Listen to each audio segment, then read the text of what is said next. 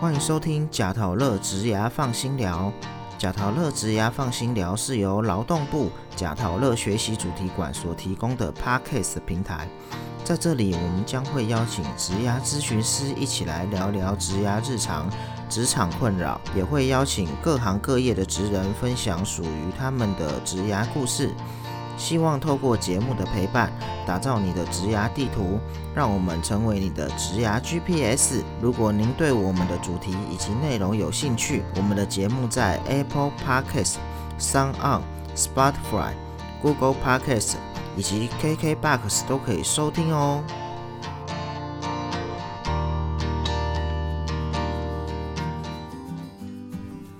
嗨，大家好，我是泽泽。近期疫情的关系，不免让人有点紧张。在这边提醒大家，减少不必要的外出，口罩戴好，勤洗手，以确保自身健康哦。但为了兼顾生活，劳工朋友们除了做好防疫外，仍有许多与工作相关的烦恼，像是请假该怎么请，有减班休假的情形，有什么相关权益资讯？本集解忧相谈所就要和大家聊聊。疫情期间，劳动部应应措施报你知。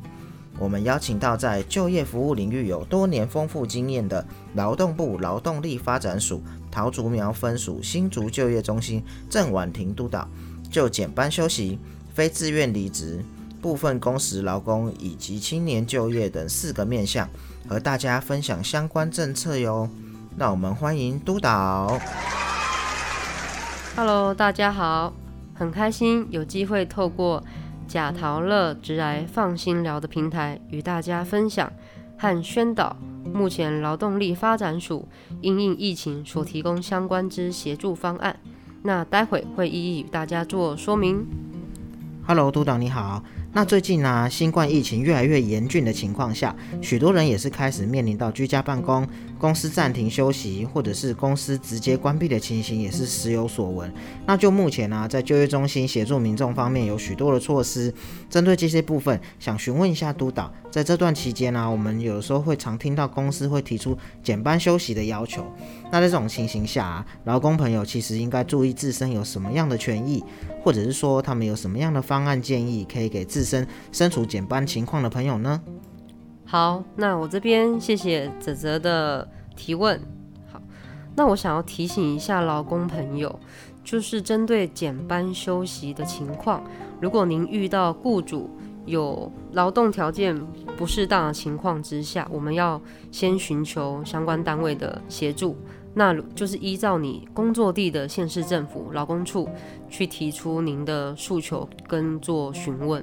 那另外一个部分，如果公司按照相关规定已经有去通报了减班休息的情形，那您也已经有拿到减班休息的协议书，那有两个部分可以来到就业中心去做办理。一个部分是针对减班休息劳工充电再出发训练计划，那它主要是因应武汉肺炎的关系，减少工时，对于按月计酬的全时劳工，公司仍然应该发给基本工资。那同时，劳动部于一百零九年二月二十一日修正公告，充电再出发训练计划，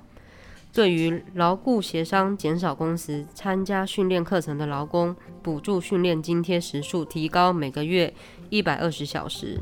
每小时一百六十元，最高可以领到一万九千两百元的训练津贴。那事业单位办理训练课程，补助训练费用上限提高到三百五十万。第二个部分，安心就业计划，主要也是因为疫情的部分对就业市场的冲击。那从一百零九年三月二十七日办理安心就业计划，补贴减班休息劳工每月薪资差额百分之五十，按月发给，最长补助十二个月。好，那主要就这两个方案，减班休息劳工可以去留意。好，那谢谢督导哦。那除了我们在减班之外啊，这段期间的人事缩减，甚至于有的部分劳工可能会面临到非自愿离职的情况。那这部分又有什么样相关的政策能够提供大家协助呢？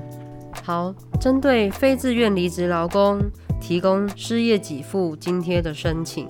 那它是按平均月投保薪资百分之六十发给有抚养无工作收入配偶、二十岁以下子女或身心障碍子女。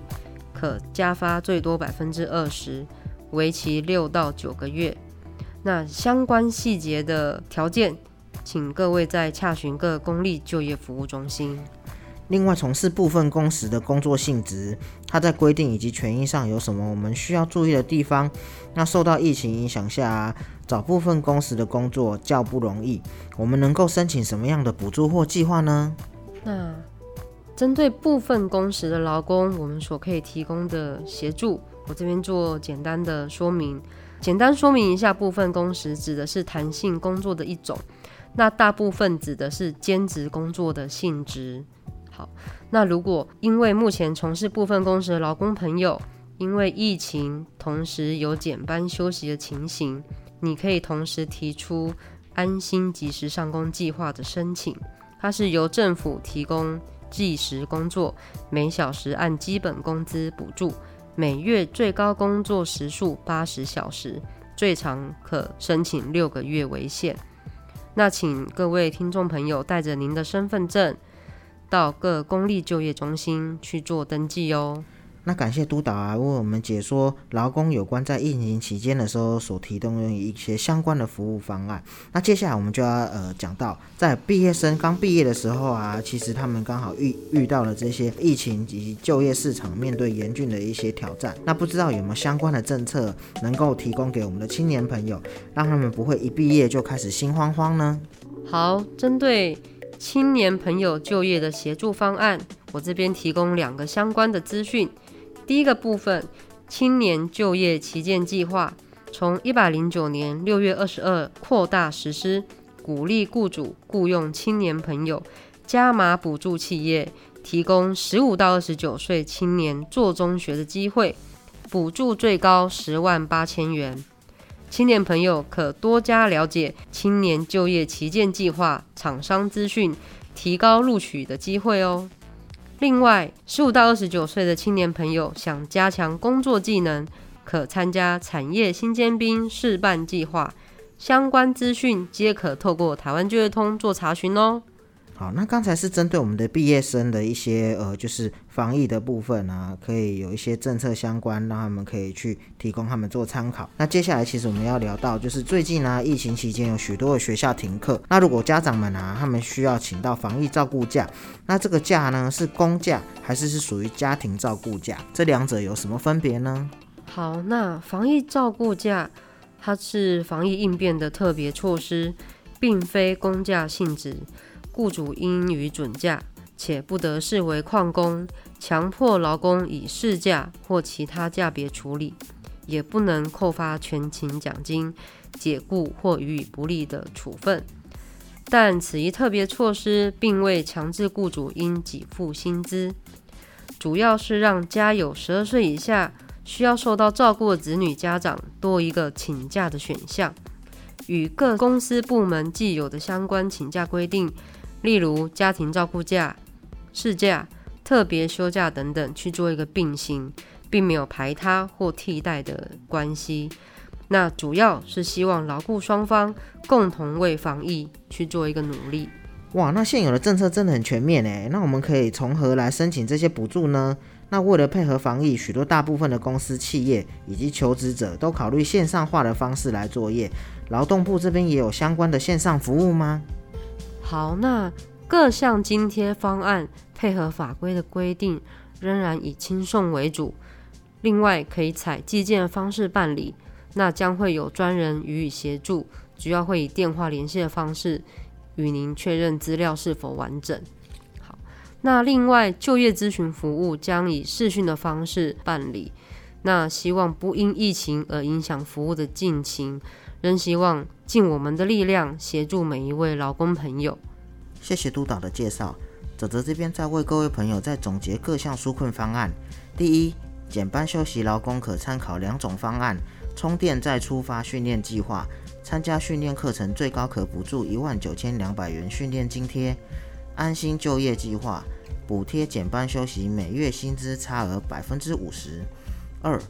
部分工时劳工可参加安心及时上工计划，登记当日前一年内有投保记录者，请携带身份证至各公立就业中心办理登记。三、协助青年就业及训练方案，提供十五至二十九岁青年，请进一步了解青年就业旗舰计划及产业新尖兵计划。四、防疫照顾假，为防疫应变的特别措施，非公假性质，雇主应配合准假。五、相关纾困四点零方案，大家可以参考劳动部纾困措施协助专区。另可向所在地县市政府查询及其他方案。另外，纾困四点零于六月四日开始，去年没申请过的朋友可以线上申请，安心相关计划也都有更新，请大家一样洽询就业中心哦。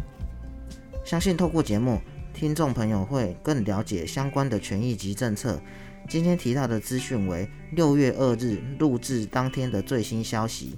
如想了解政策有无异动，可至劳动部官方网站右上角的“因应疫情协助措施”里面的防疫专区做查询，也可以来电至各地的就业中心都可以询问哦。疫情之下，难免会让人有点心慌，为生活得兼顾防疫及工作的劳工朋友们，更需要相对实质的支持。希望透过本节目能够带给大家更多的帮助，了解劳动部现行的政策补助。让劳动部陪伴大家走过这个非常时期。如果你喜欢今天的节目，欢迎到贾陶乐脸书粉丝团留言分享你的职涯大小问题，也可以发文分享你的收听感想，并 #hashtag 贾陶乐，让更多人一起来关注职涯。另外，分享贾陶乐学习主题馆在六月二十三日将推出精彩的线上职涯讲座，质感妆容，把握职场好形象。讲师将会教大家如何打造职场好气色哟。下一集的节目将在六月十四日中午十二点上线，我们将邀请到拥有 GCDF 全球职涯发展师以及众多企业教育资历的吴周峰老师，和大家探讨疫情下各产业间有什么样的变化，了解走势对我们的影响又是什么呢？想了解疫情下产业趋势的朋友们，千万别错过喽！贾陶乐职业放心聊，我们下次见，拜拜。